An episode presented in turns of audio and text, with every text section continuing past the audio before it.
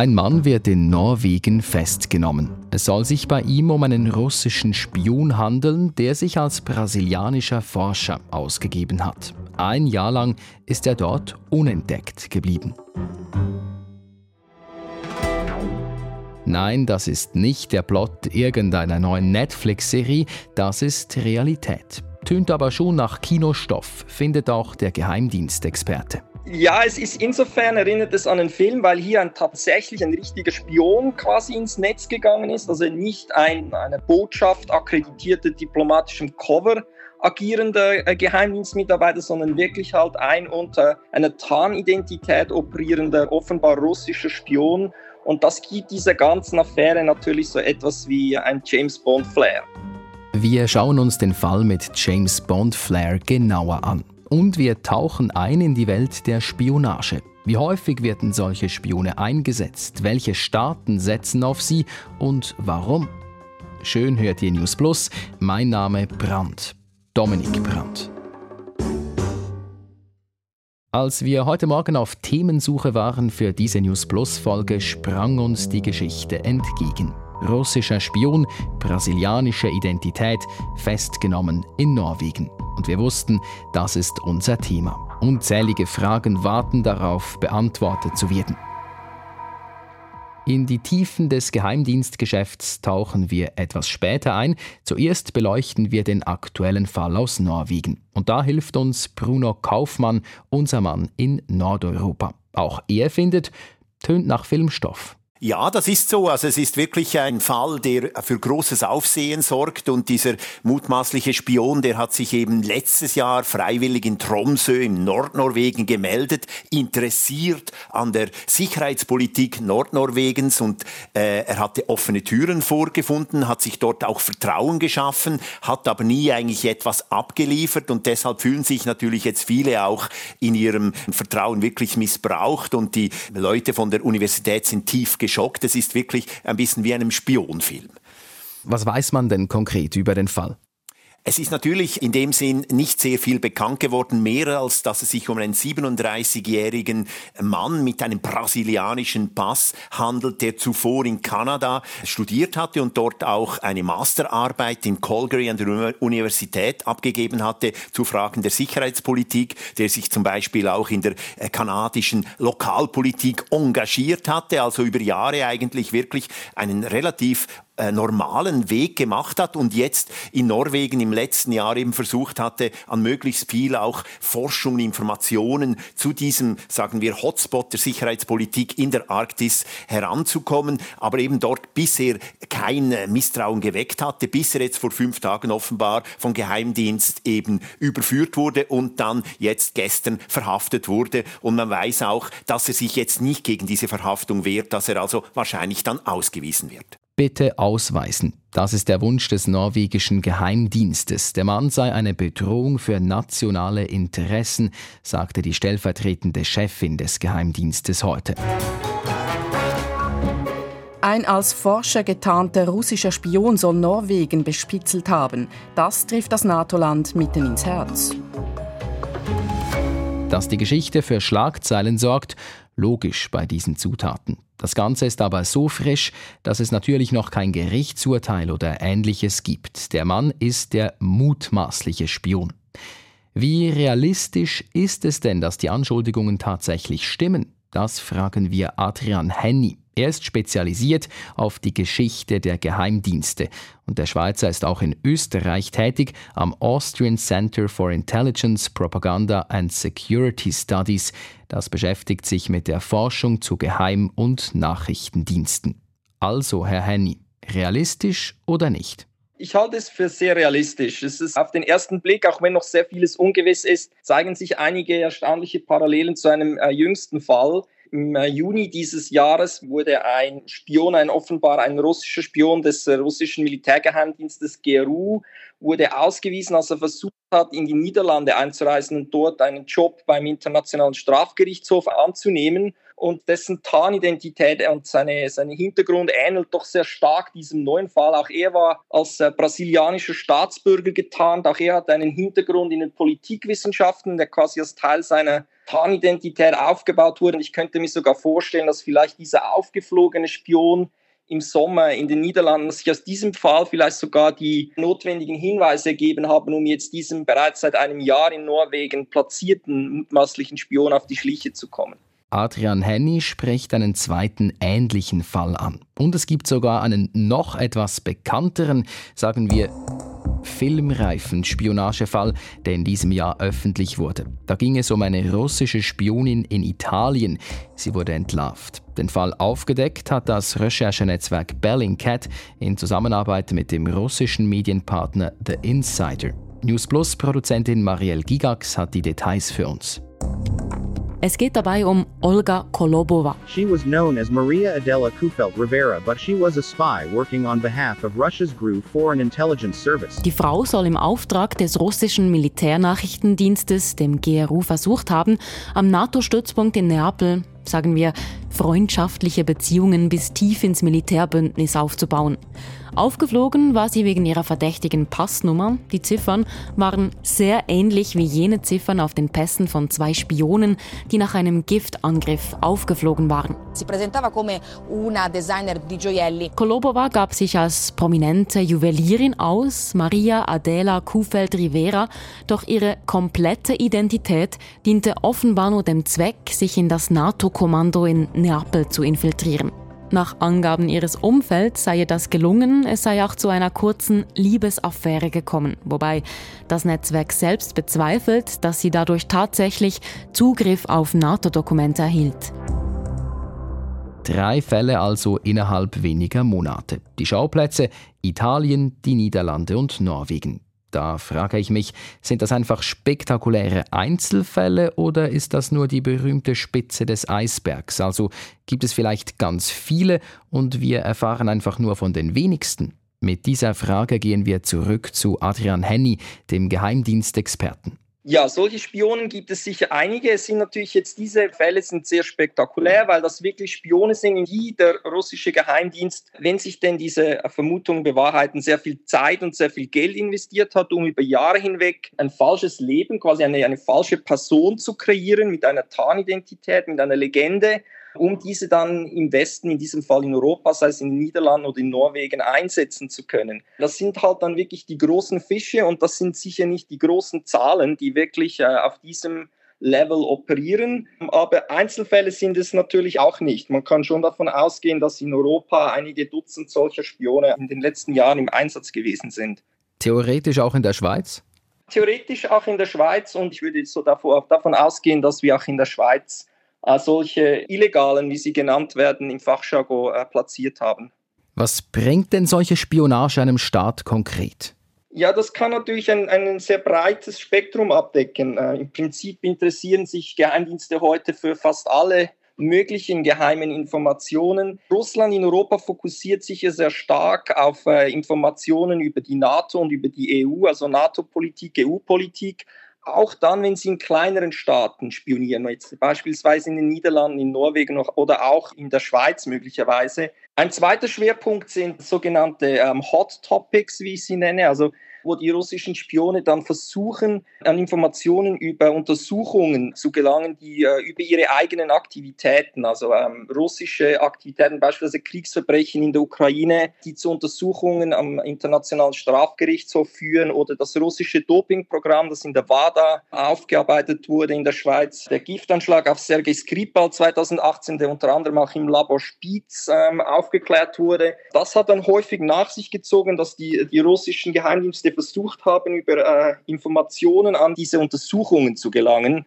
Deshalb dann auch entsprechende Organisationen und Örtlichkeiten in Westeuropa ähm, ausspioniert haben oder versucht haben auszuspionieren. Also es ist auch in dem Sinne dann eine Eskalationsspirale, dass gewalttätige Operationen der Russen zu westlichen Untersuchungen führen und dann die russischen Geheimdienste wiederum versuchen, diese Untersuchungen auszuspionieren. Zurück zum aktuellen Fall. Was hat denn Russland für ein Interesse, in Norwegen zu spionieren? Die Frage stellt sich umso mehr, als dass der falsche brasilianische Forscher nicht der einzige Vorfall ist in diesem Zusammenhang. In den vergangenen Wochen sind immer wieder Drohnen über kritischen Infrastrukturen wie Öl- und Gasplattformen gesichtet worden. Russische Staatsbürger mit Drohnen im Gepäck wurden festgenommen. SF Nordeuropa-Mitarbeiter Bruno Kaufmann, was macht Russland in Norwegen? Norwegen ist natürlich strategisch betrachtet sowohl für äh, Europa wie auch für Russland ein sehr wichtiges Gebiet. Es ist der größte Gas- und Ölförderer, kann man sagen, in Europa nach Russland heute. Und Norwegen ist natürlich schon seit langem eigentlich als Nachbar zu Russland immer wieder auch die Frontlinie oder eben die Grenzlinie gewesen, auch zwischen der NATO und Russland, früher der Sowjetunion. Also hier hat man schon über Jahrzehnte eigentlich immer so ein bisschen ein Mischverhältnis von Vertrauen, von äh, Tauwetter, aber dann auch wieder Eiszeiten erlebt. Und jetzt ist ganz klar wieder eine Eiszeit da und auch von russischer Seite, wo man ja sehr wichtige auch äh, Militärinstallationen hat, gerade auf der Kola-Halbinsel, also an der Grenze zu Norwegen. Da ist man natürlich ganz offensichtlich jetzt sehr interessiert zu schauen, was passiert in Norwegen, was macht die NATO. Und in dem Sinn ist das sicher keine Überraschung. Wie nimmt denn der norwegische Staat das jetzt zur Kenntnis? Wie, wie fallen die Reaktionen aus? Also man ist natürlich schon ein bisschen äh, geschockt, gerade auch in der Öffentlichkeit jetzt eben über diesen Fall dieses äh, mutmaßlichen Spionen in Tromsø, weil das war jetzt wirklich ein bisschen an einem Ort, in, an einer Universität, wo man eben in den letzten Jahren sehr offen war, äh, eben internationale Gäste auch entgegennahm. Und deshalb ist man natürlich überrascht und man hat auch ein bisschen Angst, dass es nach all diesen Jahrzehnten der guten Zusammenarbeit, wo es ja auch viele Familien gibt, die sowohl äh, norwegische wie russische Staatsbürgerschaft hat, dass es eben zu einer Art Stigmatisierung kommt, all jener, die eben Russisch sprechen oder russische Staatsbürger sind. Gleichzeitig muss Norwegen natürlich zur Kenntnis nehmen, dass eben die Geopolitik jetzt wirklich diese äh, Situation auch mit beeinflusst. Und man hat jetzt zum Beispiel schon auch äh, andere Länder, andere NATO-Länder gebeten, die äh, Gas- und Ölförderanlagen mitzuschützen in der Nordsee, im Nordatlantik. Also in dem Sinn kann man sicher sehen, dass es in den nächsten Wochen und Monaten zu viel mehr auch Überwachung, mehr Investitionen auch in die Überwachung, in die Sicherheit um, äh, für Norwegen geht. Und das ist natürlich auch im Interesse von ganz Europa. Jetzt haben wir viel über Russland gesprochen, russische Spionage in verschiedenen Ländern, im Moment vor allem in Norwegen. Aber natürlich spionieren auch andere, erklärt Geheimdienstexperte Adrian Henny. Das sind weniger überraschenderweise natürlich äh, vor allem die Großmächte, die auch im Bereich der Geheimdienste groß aufgestellt sind und hier sehr viel in ihre äh, Ressourcen investieren. Für die Schweiz und für, die, für den Westen im Allgemeinen wird in Zukunft sicher China die größte Herausforderung, äh, der ärgste Gegenspieler werden. Das ist wahrscheinlich auch wenig überraschend. Grundsätzlich aber auf globaler Ebene kann man sagen, sind die USA das Maß aller Dinge, was äh, die, die, Geheimdienste betrifft, mit ihren äh, 16 verschiedenen Geheimdiensten, die gemeinsam ein Budget haben von über 80 Milliarden äh, Dollar pro Jahr. Das heißt, die Amerikaner geben für ihre Geheimdienste etwa so viel Geld aus wie das gesamte Bundesbudget der Schweiz, so als Faustregel. Übrigens auf die Frage, ob denn auch die Schweiz Spionage betreibe, hat Adrian Henny den Joker gezogen. Dieses Thema ist dann wohl etwas zu heikel für die Öffentlichkeit. Damit müssen wir leben und fragen stattdessen, wie die Spionage im Jahr 2022 denn allgemein so aussieht. Ich nehme nicht an, dass die Spione, die über Jahre eine falsche Identität annehmen, den größten Teil ausmachen. Nein, in der Regel ist das sehr viel weniger ähm, aufregend oder spektakulär. Äh, wenn wir vielleicht das am Beispiel der Schweiz anschauen, die größte Zahl von russischen Geheimdienstmitarbeitern, die äh, sind ganz normal akkreditiert unter diplomatischer Tarnung, entweder an der Botschaft in Bern oder noch stärker in Genf bei der UNO-Vertretung äh, Russlands, das fast eine kleine ähm, Diplomaten- und Spionagestadt ist in Genf, auch mit einer Satellitenschüssel auf dem Dach, wo äh, Kommunikation ausspioniert wird. Man geht davon aus, dass das in ungefähr ähm, 70 ähm, Leute sind in der Schweiz, die unter diplomatischem Cover äh, für die russischen Geheimdienste tätig sind. Dazu kommen dann einige sogenannte temporäre, wie ich es jetzt mal etwas äh, salopp nennen würde, also Mitarbeiter, die für spezifische Missionen in ein Zielland, zum Beispiel in die Schweiz kommen. Beispielsweise wurden zwei solche Temporäre in der Schweiz äh, erwischt, als sie 2019 versucht haben, das äh, World Economic Forum in Davos auszuspionieren und äh, als Klempner getarnt. Sie hatten dann aber russische Diplomatenpässe und wurden einfach ausgewiesen. Was passiert in der Regel mit solchen Spionen, die entdeckt werden? Das hängt eben sehr stark zusammen, von welchem Land wir sprechen. Oder das sind die einzelnen Länder sehr unterschiedlich. In Holland beispielsweise, auch in Belgien, äh, offenbar jetzt auch in den skandinavischen Staaten wird unterdessen sehr aggressiv vorgegangen, zumindest durch Ausweisungen reagiert, wenn man solche Spione entdeckt. Es wurden auch sehr viele unter diplomatischem Cover arbeitende Geheimdienstmitarbeiter ausgewiesen in diesem Jahr vor allem natürlich auch als Reaktion auf den russischen Einmarsch in der Ukraine. Die Schweiz verfolgt einen etwas defensiveren Ansatz. Also hier ähm, weist man eigentlich kaum oder gar keine Spione aus. Es gibt einen einzigen Fall eines russischen Spions in der Schweiz, der verhaftet und auch verurteilt wurde in den letzten Jahren. Das war ein äh, ein Gegenstück zu diesem großen Fisch, der jetzt offenbar in Norwegen verhaftet wurde. Es war ein sehr kleiner Fisch, der in Genf erwischt wurde, als er russische Dissidenten ausspionieren und einschüchtern sollte. Er wurde dann 2020 zu sechs Monaten Gefängnis verurteilt und er wurde dann kurz darauf sehr diskret ausgewiesen. Ansonsten hält man es in der Schweiz sehr diskret. Es wird eigentlich sehr selten aktiv gegen russische Spione vorgegangen sagt also der Experte Adrian Henny. Was nehmen wir mit? Nicht alles, was nach Film tönt, ist nur Fiktion. Es gibt sie in echt, die spektakulären Spionagefälle, wie eben mutmaßlich in Norwegen mit dem brasilianischen, aka russischen Forscher.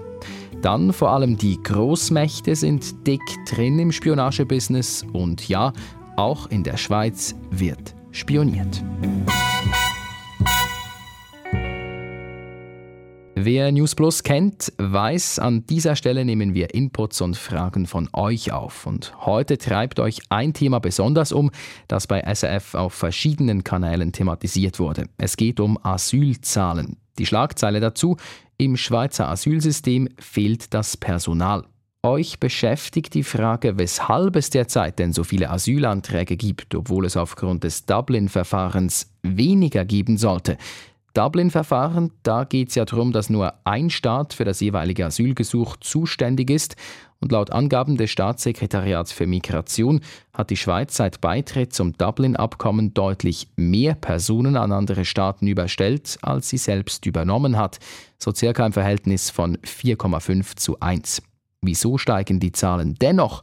Die Frage geht an die Migrationsforscherin der Wirtschaftsuniversität Wien, Judith Kohlenberger. Sie sagt, einerseits herrschen in Ländern wie Syrien oder Afghanistan immer noch repressive Regimes und daher bestehe auch ein Asylanspruch. Andererseits sehe sie, zunehmend Menschen aus Ländern wie Tunesien, Indien, Pakistan, Marokko, also durch Länder wie Schweiz, Deutschland, Österreich hindurchreisen weil sie tatsächlich auf den steigenden Arbeitskräftebedarf in Westeuropa reagieren, etwa in Spanien, Italien oder Frankreich, wo diese Menschen in der Erntehilfe beschäftigt werden, sehr häufig schwarz beschäftigt. Wenn sie aber davor schon auf der Durchreise aufgegriffen werden, dann stellen sie eben auch in den deutschsprachigen Ländern einen Asylantrag und das führt unter anderem zu dem hohen Anstieg von Asylzahlen. Die Zunahme hat also mit Faktoren der saisonalen Migration und den anhaltenden Repressionen in Staaten wie Syrien oder Afghanistan zu tun. Aber auch mit dem Umstand, dass es Zeit braucht, Asylanträge zu prüfen. Bis dahin bleiben Asylsuchende in den Einrichtungen von Bund und Kantonen. Das war's für heute von News Plus. An der Folge mitgearbeitet hat Can Külachcigil, produziert hat sie Marielle Gigax und ich bin Dominik Brandt.